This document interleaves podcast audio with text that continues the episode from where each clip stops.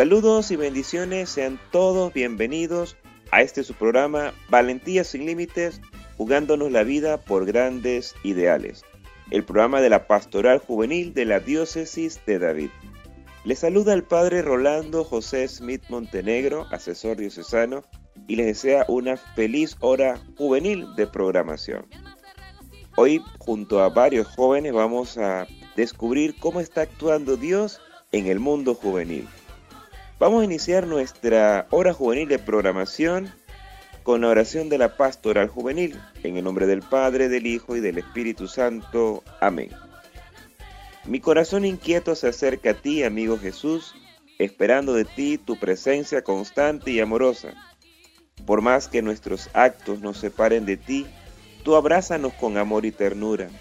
Te pedimos tu protección y bendición para que todos nuestros proyectos e ilusiones encuentren en tu corazón su realización y plenitud. Bendice a nuestra pastoral juvenil, a nuestros asesores, a nuestra diócesis y concédenos asumir nuestro trabajo evangelizador como una opción de vida en el mundo de los jóvenes. María, camina muy a nuestro lado y condúcenos a tu Hijo Jesús para alcanzar la felicidad y alegría completa. Amén. Es bueno también escuchar la palabra de Dios hoy tomada del Evangelio según San Mateo. En aquel tiempo Jesús dijo a sus discípulos, Han oído ustedes que se dijo, ama a tu prójimo y odia a tu enemigo. Yo en cambio les digo, amen a sus enemigos, hagan el bien a los que los odian y rueguen por los que los persiguen y calumnian, para que sean hijos de su Padre Celestial, que hace salir su sol sobre los buenos y los malos, y manda su lluvia sobre los justos y los injustos. Porque si ustedes aman a los que los aman, ¿qué recompensa merecen? ¿No hacen eso mismo los publicanos? Y si saludan tan solo a sus hermanos, ¿qué hacen de extraordinario? ¿No hacen eso mismo los paganos? Sean pues perfectos como su Padre Celestial es perfecto. En este Evangelio Jesús juega con las antítesis. Han oído que a sus padres se les dijo, pero yo les digo. Eh, no hay duda, no puede quedar más alto y claro la forma en la que hay que vivir el seguimiento de Jesús cuando se trata de actuar con el hermano. Ninguna componenda hay en Jesús, quien desarrolla desde distintos ángulos el primero y el segundo de sus mandatos en los que se resume toda la ley y los profetas. La actuación con los demás es la verificación del amor, de la caridad, del servicio, de la entrega. Los demás son como el filtro de nuestra fe y espiritualidad. Ante los demás se acaban los grandes discursos y las palabrerías teológicas, sociales, políticas o cualquier palabra que quiera cambiar el mundo, nuestro mundo personal. Obras son amores y no buenas razones. Vamos entonces a escuchar a continuación nuestra primera Cristoteca. El tema eh, está compuesto por Cesareo Gabaraín y nos regala en, esta, en este momento porque nos invitas. Porque nos invitas, venimos a tu altar, oímos tu palabra, comemos de tu paz, oímos tu palabra, comemos de tu paz. Ese fue el tema Porque nos invitas de Cesareo Gabaraín, es muy apropiado para escuchar la palabra de Dios en este tiempo de cuaresma. Vamos a escuchar eh, un segmento nuevo eh, en esta hora juvenil de programación. Eh, en esta oportunidad, el joven Raúl Almendares, coordinador de la Pastoral Juvenil de Boquerón y miembro de la, de la Comisión de Comunicación de la P Juvenil David, nos aporta el segmento ¿Qué está pasando? Descubre lo más viral Noticias, tendencias ¿Y qué tiene que ver con los jóvenes católicos? Tú lo sabes, te lo contamos en ¿Qué está pasando?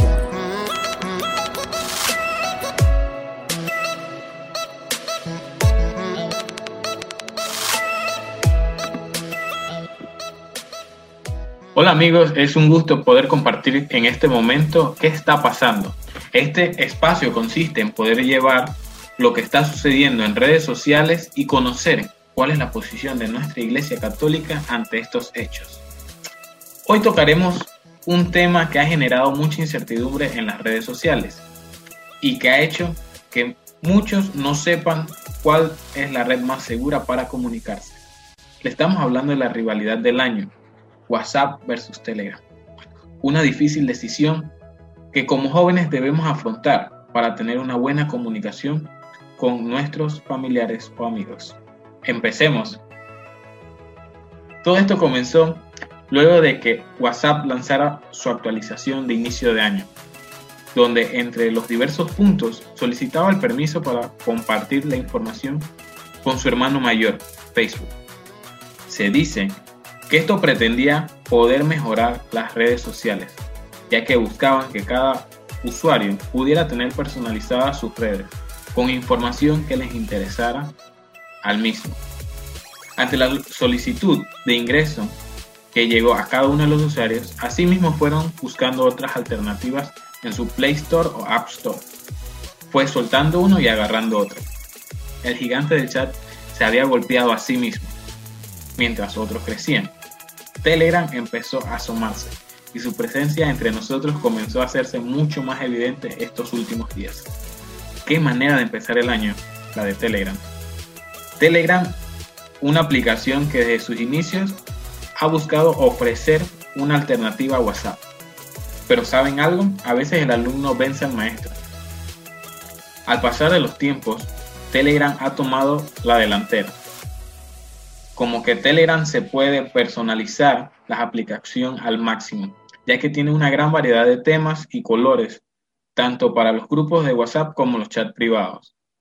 Mientras que WhatsApp solamente puedes cambiar el fondo de los chats. La oportunidad de crear grupos para comunicarse entre amigos es brindada por las dos plataformas, por lo cual podemos garantizar unos buenos grupos de chat, sin duda. Bueno, lo que no nos queda atrás somos nosotros los panameños. El traslado se ha notado también en nuestro país, cuando se muestra un pequeño agrado hacia Telegram, ya que se dice que es mucho más amigable y más segura que el mismo WhatsApp. Nosotros los jóvenes, ¿dónde nos sentimos cómodos? ¿Cuál es más confiable? Pues sí, es una decisión algo difícil de tomar. Pero algún balance de nuestras amistades pueden ayudar a cuál es la aplicación a utilizar. ¿Cómo estará nuestra diócesis ante este cuestionamiento? ¿Tendremos el mismo movimiento que las redes sociales? ¿Pensaremos lo mismo? Bueno, amigos, les cuento que luego de un breve sondeo que hicimos entre algunos contactos de nuestras zonas pastorales, Tuvimos datos donde pudimos observar que el 52% de las personas encuestadas cuentan con la aplicación instalada. Hablamos de Telegram. Mientras que un 47% aún no cuentan con la aplicación. La mayoría de las personas han instalado esta aplicación por curiosidad y conocer de qué se trata. Otro grupo lo ha instalado por estudios y dos pequeños grupos por noticias y por grupos de la iglesia. Pero es interesante conocer los resultados de esta pregunta, ya que la aplicación que prefieren la mayoría de las personas en utilizar entre WhatsApp y Telegram es la gigante de los chats WhatsApp. Esto ya que la conocen perfectamente y no quieren hacer cambios. Aparte, existe otro 32% que prefieren asumir nuevos retos y cambiarse al mundo de Telegram por su estilo personalizado que le brinda a cada uno de los usuarios. En fin, hermanos, la decisión que tomemos en cuanto a cuál es la aplicación a utilizar en casos eh, que son por motivos laborales, pero en el ámbito personal cada uno se sentirá más cómodo con qué aplicación utilizar, ya que los mensajes de WhatsApp y Telegram brindan una seguridad, seguridad en sus mensajerías para que los usuarios se sientan mucho más seguros. Sí que son diferentes, pero esa garantía de no ser invadido se brindará por las plataformas. Nosotros como amigos debemos sentirnos cómodos y utilizar cual sea la plataforma que lleve la buena noticia. Desde un buenos días al amigo más cercano hasta compartir una frase que te haya gustado. No olvidemos que de ninguna forma las redes sociales o la tecnología es malo. Todo depende de qué contenido le estaremos brindando a esta red. Seamos evangelizadores digitales, sin importar la plataforma. Que el mensaje de salvación llegue a cada uno de nuestros corazones, sin importar que sea WhatsApp o Telegram, una carta o una llamada. ¿Y tú, qué aplicación prefieres compartir la buena noticia de Dios?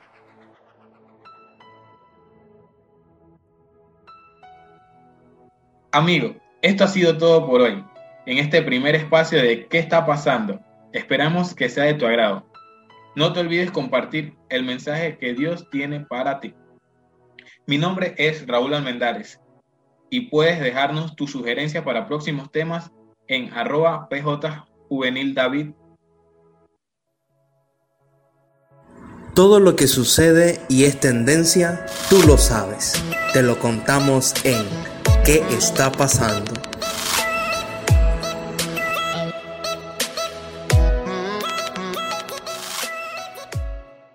Gracias Raúl por este interesante aporte eh, tecnológico que nos toca que, implica nuestra vida también personal y pastoral.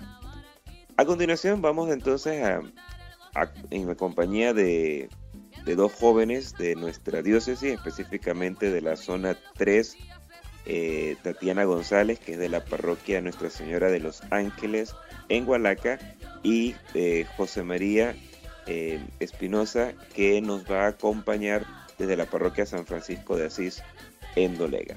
Adelante chicos. Saludos hermanos y bendiciones para todos. En esta ocasión agradezco a Dios y a nuestra Madre María la oportunidad. Agradezco también al Padre Rolando Smith por la invitación a participar en este su programa radial de Pastoral Juvenil Valentía sin Límites. Mi nombre es Tatiana González y pertenezco a la parroquia Nuestra Señora de los Ángeles en Hualaca. Es muy grato para mí el poder eh, de alguna manera compartir con ustedes este mensaje que eh, el DOCAC tiene para nosotros. Estaremos viendo en esta ocasión el tema bienestar y justicia también pues estaremos compartiendo algunos numerales con el hermano José María, así que esperemos pues que sea eh, muy útil lo que el día de hoy pues vamos a, a compartir con ustedes. En esta ocasión, para iniciar,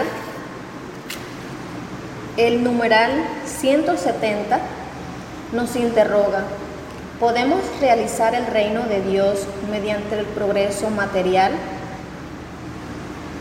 el cual nos lleva a su respuesta, la cual dice, es mucho cuanto podemos lograr si nos dedicamos con pasión y perseverancia al desarrollo integral del ser humano y la conservación de la creación, pero no el paraíso. Por consiguiente, el reino de Dios no puede confundirse con el progreso material o terrenal. En esto leemos el texto del Evangelio de Juan, capítulo 18, versículo 36, que nos dice, mi reino no es de este mundo. Si mi reino fuese de este mundo, mi gente habría combatido para que no fuese entregado a los judíos. pero mi reino no es de aquí. Palabra del Señor. El reino de Dios no es terrenal, es más allá de esto que hoy tenemos la oportunidad de observar. Por ende, pues no quiere decir que el progreso económico eh, sea malo, sino qué estamos haciendo con ese progreso económico.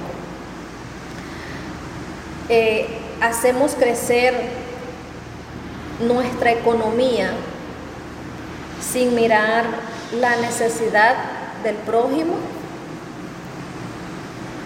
o con nuestra economía o la economía pues de, las empresas también que involucran aquí, recordamos eh, ya sea al hermano, recordamos a, esa persona que está cerca de nosotros, recordamos por la dificultad que, que puede estar pasando. Y en esto también reflexiono y a veces pienso, no es el que más tiene puede decir, voy directo al encuentro con el Señor. No es el estarnos haciendo más rico lo que nos tiene asegurados ese reino, sino, como bien mencionaba antes, ¿qué estamos haciendo con eso? En esta parte eh, cito algo muy importante que leía sobre el Papa Juan Pablo II, aquí en el, en el DOCAT, cuando nos dice, mediante el trabajo, el hombre, usando su inteligencia y su libertad, logra dominarla y hacer de ella su digna morada. De este modo se apropia una parte de la tierra, la que se ha conquistado con su trabajo He ahí el origen de la propiedad individual. ¿Qué estoy haciendo de o estoy haciendo de este de esto terrenal, de este eh, espacio, por decirlo de alguna manera, que el Señor nos ha regalado? Estoy haciendo un lugar digno donde vivir y compartir es lo que nos lleva eh, en mi pensar a analizar un poco si estamos nosotros siendo justos en esta ocasión mencionando pues eh, el progreso material. Recordemos como bien decía el Evangelio, el reino de Dios no es de aquí, pero como cristianos estamos llamados a ser entes de cambio, y apoyar siempre al que más nos necesita. Gracias Tatiana, eh, pues así es, eh, hay que conservar la creación, el reino de Dios no puede confundirse con el progreso material y somos todos entes de cambios y hay que apoyar al que más lo necesita. A continuación, José María Espinosa nos va a compartir también un poco más sobre el DOCAT. El numeral 171 del DUCAT nos plantea este interrogante. ¿Es compatible el capitalismo con la dignidad del ser humano? Y analizando lo que está en el DUCAT, se me viene a la mente algo. Para todos los radioyentes, desde que empezamos nuestra formación educativa, desde primaria, secundaria, universidad, se nos mete la idea el sistema. Y el sistema que impera es el sistema económico. Y muy particularmente en Panamá, impera un sistema económico que se llama capitalismo. ¿Qué es en el capitalismo? Es un sistema económico en el cual se basa todo aquello que genere una utilidad, una ganancia, que genere dinero. Dentro de este sistema está la empresa, está el mercado, está la economía como tal, pero el individuo no marca, entonces, el Ducat hace énfasis en esta pregunta. ¿Es compatible? El capitalismo, más que otra cosa, ve y vela para el sistema que lo que es fundamental es lo material, dejando por un lado la dignidad humana. El capitalismo plantea, o como yo lo veo, un paralelismo entre lo que se tiene, el materialismo, y la dignidad del ser humano, dando lugar a que en el mundo, en cualquier parte del mundo, haya cierto nivel de pobreza. El capitalismo plantea la idea de que todo lo que genere es bueno y lo que no, no sirve. Entonces se ve afectada en ese momento la dignidad. En un principio, pinta el sistema como lo mejor, pero en la realidad vemos que no es así. Entonces está en la tarea de nosotros como cristianos eh, cambiar de rumbo. A mí me llamó mucho la atención aquella frase que por ahí escuchamos, que dice que estamos en el mundo sin ser del mundo. Esta, esta idea que plantea el Ducat, siempre que he leído esta parte, me remonta a esa frase y me hace pensar, ah, entonces yo puedo ser un, un paso distinto, puedo dar, puedo abrir un camino distinto en este mundo, donde es verdad que lo material importa, pero no es lo fundamental. Para que se dé un sistema económico se necesita el individuo, se necesita al ser humano, independientemente de las habilidades, las características que tenga, independientemente de las complicaciones que haya. Para que un sistema como este funcione, necesita el individuo, necesita la persona, y por ende necesita que esa persona tenga una dignidad, esa persona se vea, ese individuo se vea con un valor, que eso es lo que es la dignidad, el valor que Dios nos ha dado. Somos seres únicos, somos seres irrepetibles, somos seres maravillosos, cada uno de nosotros. Tanto así que tenemos características únicas en cada uno de nosotros, que nos hacen ser quienes somos. Y esa es la gracia de Dios. Qué bonito sería que un sistema como lo es el capitalismo, poniéndolo en, la mesa como lo estamos hablando ahorita, qué bonito sería que yo quiero empezar una empresa, pero antes de empezar una empresa, yo ponerme a pensar, yo quiero ayudar. Empiezo mi empresa, cualquiera que sea, Viene gente a buscar empleo, brindarle las condiciones para que realice su trabajo de la mejor manera, para darle el respeto y el lugar que esa persona se merece. No tirarme por encima de que yo soy más que los demás o tratar a esa persona con la punta del pie. No, tratarle como alguien a mi altura. No porque el sistema diga algo quiere decir que está bien, no no es así. Entonces, hoy, hoy en día, nosotros jóvenes podemos tener o dar ese primer paso para responder a esta pregunta de que tanto la dignidad humana se vea inmersa dentro del sistema económico en el que vivimos, que en un principio no es malo, pero la realidad no va de la mano. Vemos que el capitalismo, a los que hemos estudiado o los que han estado en formación, se plantea como un sistema equilibrado, pero en la realidad se ve otra cosa. Entonces nos cuestionamos. Y la respuesta la tenemos en nuestras manos. Nosotros podemos hacer que el capitalismo considere dentro de esas cosas fundamentales la dignidad de cada ser humano, no importando el grado de educación que tenga, no, importado, no importando eh, el poder económico adquisitivo que tenga, o los bienes que posea, o la etnia a la que pertenezca, no importando eso, no importando eso, importando la persona en sí, con sus fortalezas, sus debilidades, con sus cosas buenas y sus cosas malas. Qué bonito sería llevar un sistema donde se contemplen cada una de estas características. Entonces en el Ducat hay una cosa que me llama la atención y es lo que decía Monseñor Leonidas Proaño, que el capitalismo es frío. Vuelvo y digo y recalco, no porque la sociedad diga algo esté en lo correcto. En la práctica se da uno de cuenta de que hay cosas que la sociedad está haciendo mal.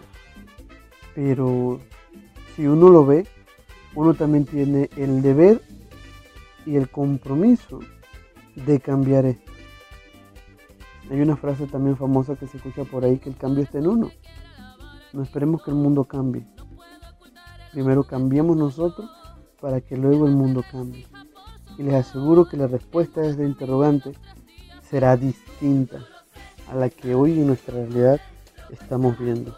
Gracias José María. Eh, y así, el sistema económico eh, capitalista es el que, en el que estamos inmersos. Eh, lo, lo, triste es que el individuo no pinta allí. Y la dignidad es el valor que Dios nos ha dado. El cambio está en uno. Bien chicos, vamos a escuchar nuestra segunda Cristoteca para esta hora juvenil de programación. El tema está a cargo de Francisco García y eh, nos regala en esta oportunidad Pedimos Perdón.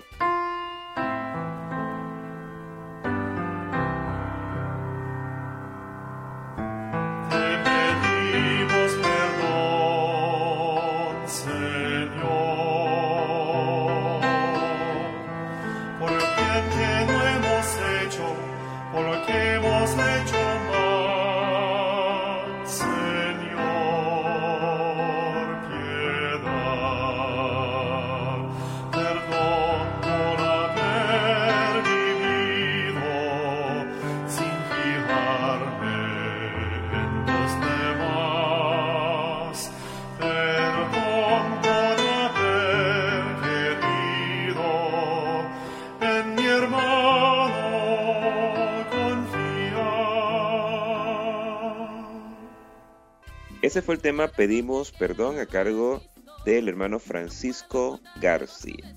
Bueno, muchas gracias a todos por escucharnos. Eh, si Dios nos lo permite, estaremos la próxima semana aquí en su programa Valentía sin Límites, jugándonos la vida por grandes ideales.